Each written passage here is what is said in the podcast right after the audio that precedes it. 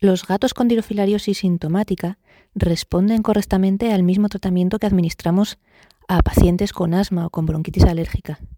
Por lo tanto, si nuestro paciente responde al tratamiento, no consideremos que, eh, que ese sea el diagnóstico presuntivo, sino que quizás sea necesario indagar más.